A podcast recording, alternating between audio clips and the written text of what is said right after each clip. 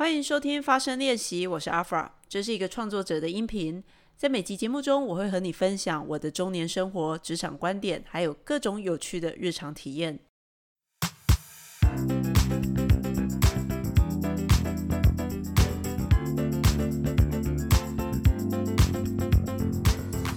大家好，欢迎收听发声练习，我是阿 fra。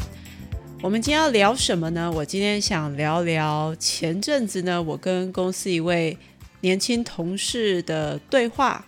呃，他对于找工作的想法啊，那这位同事他的情况是这样子，他还蛮年轻的，不到三十岁。然后他过去的工作经验呢，大概就是一年到一年多都没有满过两年。那他本来是以约聘的身份进入我们公司的呃某个部门。啊，但是他的问题就是啊，他的老板是一个还蛮保守的人，所以他老板带领同仁的方式就是，你不要有太多自己的想法，你就是把照着我的话，把手边的事情做完啊，简单相信听话照做，这样就好了。可是偏偏他们的部门呢，有时候就会是要处理一些活动企划啦，或者是一些呃公关新闻的操作等等的，就是有时候是。呃，对于这个年轻人来说，他难免会有想试试看一些新的做法、新的想法，但是每次呢，跟老板提到就会被打枪这样子。那老板本身的个性也是比较保守，不是跟同仁很交心的这样子，然后就是比较照规矩走啊，不是太讨喜就对了。呃，所以这个年轻的同仁呢，他就想说，嗯，我是不是应该要？呃，去外面看看，找其他的机会啊，也许可以来增加自己的技能。但是呢，想换工作是这样子的，大家都会想换工作，可是想换工作就会面临到现实的考量啊。一个是，诶，我现在的资历，我现在的履历有没有什么可以拿出去跟人家说嘴，来证明我的呃技能，或是来证明，诶，我是一个可造之才哈，这样的 social proof。呃，另外一个点就是，如果我们现在待的环境啊，薪资跟我即将过去的环境的薪资来相比，诶，是怎么样的哈？那在我们公司呢，在外商薪水通常是比外面一般好的，所以这位年轻同仁他的纠结就是，嗯，我好像不是很喜欢我现在这个老板，然后我也。觉得我在这边可以学习的东西其实是比较有限的，因为我手边专案不多嘛，那多数都是一些行政事务，那做久反复做久，其实这这真的都还蛮习惯的啊。可是呢，呃，我的薪水比较好啊，那如果我到外面的新创，或是我换了工作，诶，我薪水就没有比较好了，这该怎么办啊？会不会我会后悔？然后另外一个点就是。他说：“我要撑到两年，因为如果我没有撑到两年呢，我在面试的时候可能就会被面试官挑战质疑。诶，为什么你是不是没有定性啊？为什么一份工作都没有待到两年啊？所以这是这位年轻朋友的困扰。那他来呃问我的想法，可能是因为我虚长他一点啊，已经可以叫姐 的资历，所以他就很好奇我是怎么看待这件事情的。”那我可以用我的经历来跟大家分享哈，就是我要从最近我换了一间瑜伽会馆这个经验来先谈起。我之前呢跟着我的朋友在台北东区的一间瑜伽会馆运动啊，那这间瑜伽会馆其实我也还蛮喜欢的啊，老师还不错啊，然后呃地点也很方便。不过呢，练了大概一年多以后呢，这个瑜伽会馆就要涨价了啊。那他平常其实客客流还蛮多的哦，所以呃，其实有时候你在一些尖峰时间去，你会觉得人比较多，比较拥挤，然后那边的氛围你也会常常看到一些身材不错的人啊，在那边拍照打卡，很像就是一些比较我常。戏称东区 girls 在那边活动啊，甚至如果你有时候是一些下午比较空闲的时间去运动，你也会听到这些东区有钱人在讨论他们的工作啊、投资这些的。那练了一年多，其实我觉得也没有不好。呃，刚好我的约也要到期了，我想要续约。可是就在这个时候，他们就说：“哎，那我们要涨价啊，涨几百块。”那我这时候就想，呃，涨几百块哈，涨几百块也是钱耶，对不对？那我就跟一位也是喜欢瑜伽运动的朋友聊到这件事情，他就说：“阿发，我觉得你应该要试试看其他不同间的瑜伽会馆。”我就说，哼，可是我现在很习惯这一间，它地点也蛮好的啊，然后有几位老师我也很喜欢，呃，唯一讨厌的就是这个钱要涨价了啊，呃，然后也没有好像给旧会员一些福利。可是呢，我这朋友就非常坚定，他就说，对你可能喜欢这两位老师，你觉得他很好。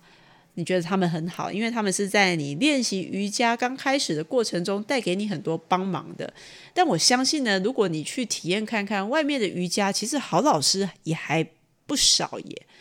那我就因为听了这个朋友的建议呢，我就到另外一间瑜伽会馆去先去试上。然后后来呢，我去试上以后，我就发现，哎，这间瑜伽会馆呢，它的人没有像东区这一间这么的多啊。所以他进教室，他的瑜伽垫排之间的空格是比较宽敞的。然后上了以后，你也觉得，哎，这整体的环境氛围是比较低调优雅的哈。所以里面你不会看到很多那种东区 girls 在在自拍啦，或是你感觉就是一群比较东区好野人聚集的地方。那反而这一间就是他人不多，但是持续就是人不会很狂多，但是他持续都有学生在进出。教室也蛮宽敞的，老师感觉我上一次试上一次，我觉得感觉还不错。重点是来了啊，重点来了，它的费用呢，诶，其实还更划算呢，啊，然后它的网络的评价也非常好。那最后呢，我就换了这间瑜伽会馆，结果换了以后啊，我觉得啊，天哪，还好我有换，因为我上一阵子我就发现，诶。我在原来的那个瑜伽教室啊，就是东区的那个瑜伽教室，我很喜欢的那个老师，他们真的教的还蛮好的。可是我在这边呢，不一样的老师，他们也教的非常好，然后他们也带给我不一样的体会，所以我觉得我持续的在进步。那我换到的这一间瑜伽会馆呢，虽虽然它的地点位置哈。可能不是在东区这么方便，但也是在捷运站旁边啦，所以呃，我觉得习惯了以后也没什么不方便的。那这件事情你就问说，哎，阿发，那跟你的年轻同事要换工作有什么样的关联呢？啊，这个换瑜伽会馆带给我的体会就是啊，有时候我们会因为现在的条件，就是我们处在一个环境，比如说我现在在练习，我原来在练习的那个瑜伽会馆。我已经很熟悉那边的作息了，然后那边的路线，然后有几个老师也教的非常好，所以它对我来说是一个非常舒服的环境。所以今天当我要呃有推力出现的时候，那个推力也就是这个月费啊，推力出现的时候呢，因为这个推力也不是就几百块嘛，有时候我咬牙说呃咬牙奢侈一点，也就是花下去了啊，呃，它没有不好。可是呢，如果那时候我因为呃就是很舒服啊，很习惯的啊，就这这几百块嘛哈，我也懒得去再去打听有其他的瑜伽会馆再去试上。如果因为这样呢，我就错过了另外一间好的瑜伽会馆啊，所以外面的世界呢，可能选择更多，然后你换了以后也不一定会后悔，甚至呢，可能还捡到便宜。好，那把这个。呃，体验呢？回到我这位年轻同事的情境来说啊，我觉得如果是我，他问我说：“哎，阿发，如果是你，你觉得我应该怎么做呢？”如果我是他呢，我会有几个做法。一个是他还年轻啊，所以呢，我观察他在公司呢，他在公公司是一个还蛮热情的美眉哈。那他身边也会有一些同事。就喜欢拉着她，就有点像闺蜜，有一些比较资深的姐姐哈，拉着她吃饭啦，跟其他人交往啊，呃跨部门的讲八卦这些，我会觉得比较可惜。所以我就跟他说：“哎，其实你应该利用在这间公司的机会啊，多去跨部门认识一些还不错的同事，就是他们在工作上表现还蛮杰出的，或是你。”透过跨部门的合作呢，你发现诶，这些人蛮有想法的啊，那做事也蛮有逻辑，蛮有自己一套的。多跟这些人吃饭，请教一下他们对于工作啦、对于专案的想法，这样的做法，我觉得会比你有一两个固定的闺蜜，然后大家喜欢中午一起吃饭啊，一起取暖，一起讲八卦，这是比较好的。另外一个呢，他觉得呃自己的工作好像还蛮例行事务的啊，没有什么特别了不起的呃技能的样子啊。我说，其实这只是你怎么看待你工作的价值。我觉得我们每个人，包括我自己，有时候会很轻忽去盘点我自己工作上我做过什么样的专案，负责过什么样的项目。那他中他一开始这个项目。专项目或专案的背景是怎么样？那后来经过我可能一些企划、一些内容提案，呃，中间的一些跨部门沟通，它最后产出的结果是怎么样？哈，所以如果以厂商来说，一个专案结束以后，厂商就要做一份结案报告给客户，对不对？哈，所以像我们在客户方，我们就会要求厂商做一个结案报告，或我是 PM，有时候一个专案结束，我就会跟我的老板报告，呃，来龙去脉。好，这这也是一个。结案报告。那回到这位年轻的同事，我说，虽然你没有好像看似了不起的工作的成就，但是我们公司办的一些活动呢，其实你也会跟老板提出一些建议，部分老板可能也有采用。哈，那你应该有办法去整理，在这个过程里面，为什么你会提出一个新的想法？啊？你是看到了什么原因，让你建议老板要提出这个呃新的活动的规划？那如果老板有部分采用，那它的效果是什么？那你透过一些跨部门的合作，诶，你发现跟呃跨部门的沟通有没有什么一些呃方法、一些心得？总之呢，也就是在我们工作的过程中呢，去总结你的心得、你的学习。这样的总结、心得、学习，不管呃，只是不管是成功的例子，或是诶，其实当初可能漏想的一些没有做的这么好，如果再来一次，我可能会怎么做？其实我觉得这样的心得或过程整理呢，如果面试官跟你聊起的话，我觉得都会让人家觉得你是一个有想法的人。我觉得，如果我们在职场上有一些经验的人啊，我们可能都会有这样的共识。我觉得有想法的人很难得，就是有自己的思考逻辑、自己的呃思考脉络，有这样独立思考的能能力的人，其实是比较少的啊。愿意接受指令，就是听话照做，一个步骤一个动作的做，这样的人很多啊，哈，就是每次都说，哎，我会努力学习的，这样的人不是很多嘛，哈。可是我们。只要听到有些人，诶，你从他的对话听到他对很多事情有他的经验、想法、见地，这是一个非常好的特质。所以我觉得年轻一点的朋友啊，其实这也跟年轻无关了哈。就是任何年纪的，我们都要培养自己习惯去整理自己、归纳自己在每件事情、每件工作上的呃学习跟收获啊。所以我觉得这是他可以做的，针针对他的竞争力这件事情。有时候呢，光是整理我们做过的工作中间的过程思考，其实就可以呈现我们的价值啊。那不一定真的是说，哎，我替公司赚进多少钱啦，啊，这些那种非常具体的数字。好，然后另外一个最后一个，我们就来提到，哎，薪资这件事情啊。我觉得薪资这件事情是蛮现实的啊，呃，然后他也会根据不同年纪，对于我跳槽，我是要呃往更高的薪水跳，还是说我可以忍受一点点薪水的损失？我是为了更大的呃梦想来着想，这个其实没有对或错，没有固定的答案。但我是这样想的，他今年才二十几岁，还不到三十岁。那我觉得他如果有机会啊，他如果还是对于公关啊、活动企划很有兴趣的，那他现在是待在甲方嘛？所谓甲方就是呃客户方啊，所以他做的事情可能会是比较协助公司一些内部事务啊，或是呃监督一些厂商啊。但是如果有机会呢，他觉得哎，这个行业这个金融业实在太保守了哈。那一个真正的活动计划要灵活，要比较呃创新，其实可能是在一些呃公关业啦，或者是不一定是公关业，可能是一些创新产业。比较有机会的话呢，其实我还蛮鼓励他可以去试试看的。那你说薪水怎么办呢？我觉得薪水是这样子的啊，呃，我觉得还年轻的时候呢，如果薪水你换一个工作，薪水可能降，假设降个几千块啊。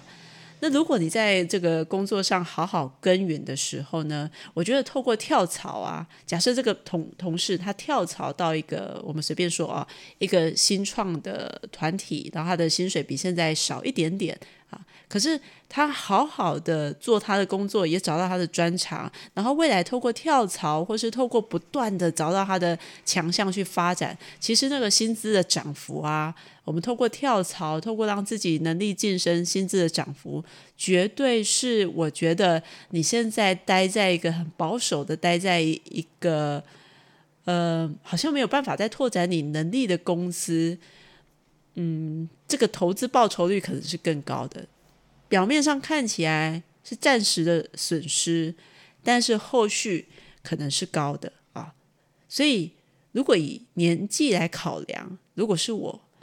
当然这是因为我是第三者，所以讲听起来很轻松。也许当年如果我这么年轻，我可能也会介意这几千块比较好的薪水。可是，因为我已经，我如果回头看啊，我会告诉年轻时候的自己：你不要怕。你要赶快去闯，因为我年轻的时候也是这样子。我在呃大学，我在研究所毕业回来以后，我进入电视台媒体业。那我当时就是一个国际国际新闻的记者哈。那我那时候的薪水啊，相较于呃我相较于我那个年纪，还有同同龄，就是一些资历差不多的哈，其实还算不错的啊，算还不错。可是几年下来呢，他其实没有什么成长的啊，所以我是在呃电视台待了八年以后呢，薪资都还蛮固定的哦，没有什么成长，就是起点是起点相对别人高，但是后来每年就是还蛮稳定的，没什么成长。那后来呢，我就呃在电视台待了八年，然后我就决定说好。就某个可能是鬼遮眼，或是卡到音，或是 anyway，觉得哎呀，自己的人生不应该只有这样啊！然后因缘际会呢，我就跑去做业务了啊。那做业务还是挑战保险业务员啊，大家最讨厌的保险业务员。但是我加入了一间我很喜欢的好公司，好，那那一年的公司给我很好的训练。那只是呃，当业务这件事情啊，其实它并不是我很喜欢的，所以那一年的薪资呢，其实。业务的开销其实是比较大的，因为业务要见客人嘛，啊，然后你在外面的一些吃喝啊，业务费用其实是比较大的。那加上新人收入不是很好、很稳定，所以那一年下来呢，我觉得我的薪水啊，呃，就是打平，没有比较好，没有比较坏啊。那离开了以后呢，我那时候不知道该怎么办，因为我没有很想要回到电视台。我觉得啊，如果我我做完一年业务，然后我不喜欢业务工作，我就回头啊，我原来的办公室还有呃呃新闻记者的工作等着我。那如果我回去再做同样的工作，那我就是回到原点啦。那这一年来算什么呢？哈。可是当我们拒绝回去一个舒服圈的时候呢，其实那个心理压力是非常大的啊。那呃，我在结束业务工作以后呢，其实我去加入一个呃新创新创小公司啊。那时候是因为我在做业务工作，然后我去上了一些进修课程，然后认识这对老板。那他们刚好也在创业，所以呢，呃，我其实自己也还蛮喜欢呃当讲师去跟人家分享的。那反正因缘际会呢，我就加入了这个小公司。那小公司嘛，老板虽然有诚意，他可能也没办法给太多的薪水，那他就给了一个非常，呃，我们常说二十二 k 比二十二 k 多一点点的薪水哈。那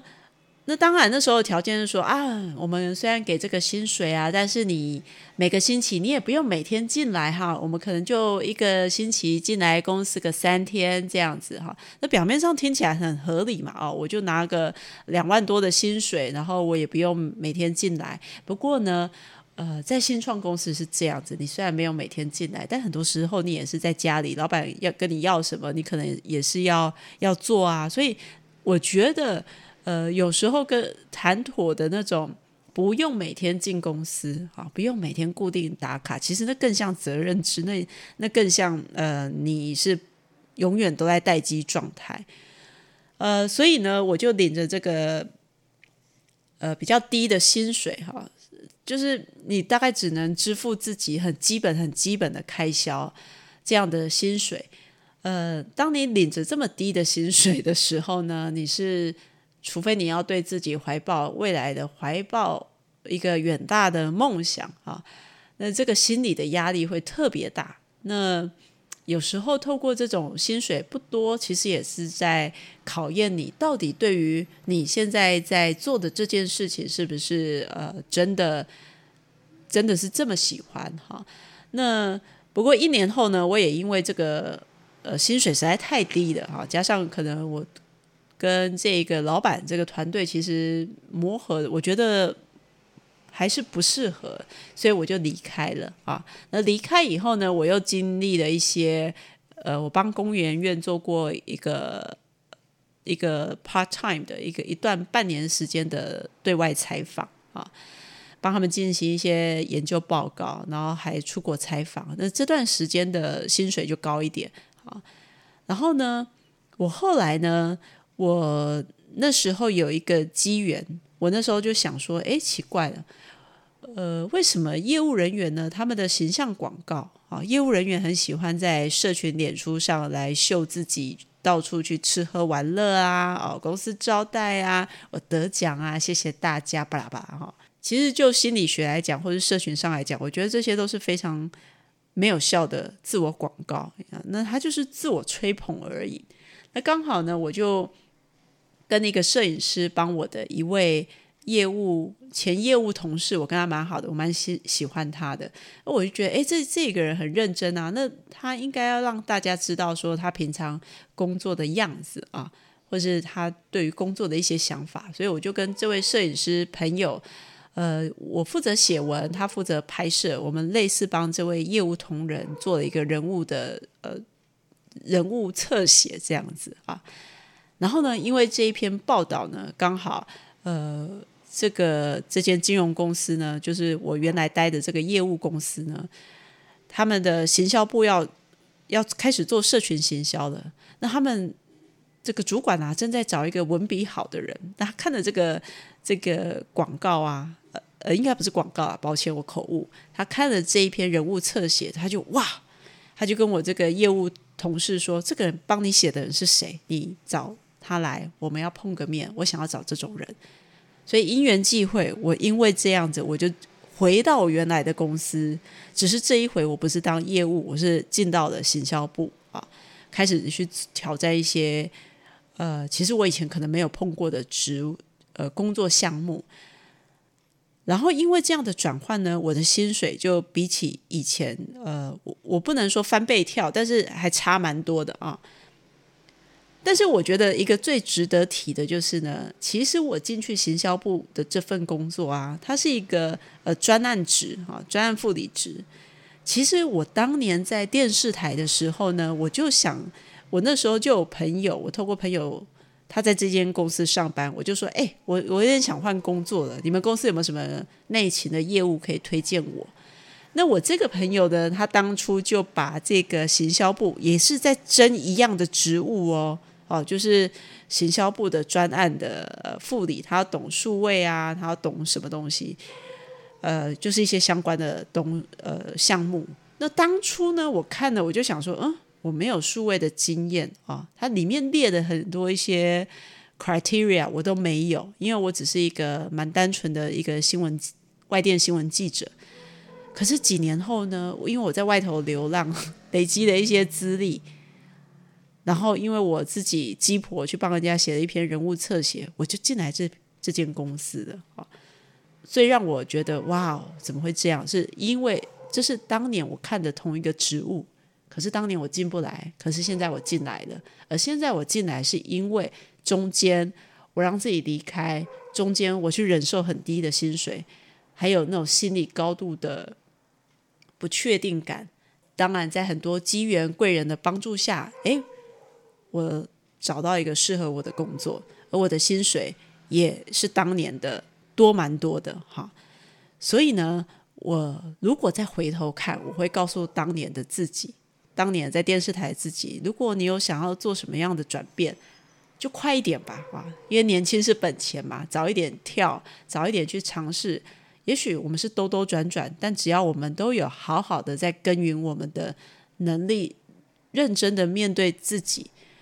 呃，然后加上身边我们有很多的益友，很多的导师，好很多不错的人脉，我相信我们的薪水跟我们的身价总是往上的。这比我们安稳的窝在一个地方，只因为他给我们很舒服的薪水还要好。那当然，这是我个人的想法。我相信呢，如果我再回到年轻一点的自己呢，不会有早知道这件事情啊。人可能都是在有时候我们回头看，虽然我们都会说啊，如果早知道，我就早一点做什么事情，巴拉的。可是也是因为我们没有做到这些早知道，所以我们现在对很多事情的看法有一些不一样了。再来一次的话呢，在面对要不要改变的时候，像这位年轻同仁，我会用我瑜伽会馆转变的例子啊经验，还有我当年做一些职务转换的经验来告诉他，其实有时候为了让自己离开，我们需要付出一些代价。而那些代价可能是诶几千块暂时几千块的薪水，而那些代价也可能是很沉重的心理压力，因为你不确定未来会往哪里去。但是如果我们人生在同一条轨道上，没有外力是不可能把自己推出去的啊。所以呢，如果刚好对于转职你有一些疑惑，有一些想法，我觉得。你可以参考，呃，我这个年轻同事他的问题，还有我对于该不该怎么转换职务啊，该不该勇敢的去追求一个比较有机会、有希望的职务，但是又没办法抗拒心理风险、心理的害怕这件事情呢？我们都可以再去重新思考、盘点一下。其实做出一个适合自己的决定，我觉得真的很不容易。特别像我自己就是一个。还习惯想蛮多的人，我不是那种很洒脱的人。但是透过换瑜伽会馆的经验啊，透过我转职的经验，我会发现，当有时候我们愿意放手，就是我们愿意失去一些的时候呢，我们也会得到一些。所以这是今天我想跟大家分享的关于选择。这件事情不是教大家怎么做选择，我自己也常常不知道该怎么做选择。但是在面对不同的选择的时候，也许多一些思考，我们可以做出不一样的选择。好，那就是今天这一集我简单想跟大家分享的。那也欢迎大家留言，让我知道对于做决定、做出重大的决定或是转职这些事情，你有没有什么让你独特的经验、故事或是方法？然后也欢迎大家帮我的节目按新品，那我们就下一集节目见喽。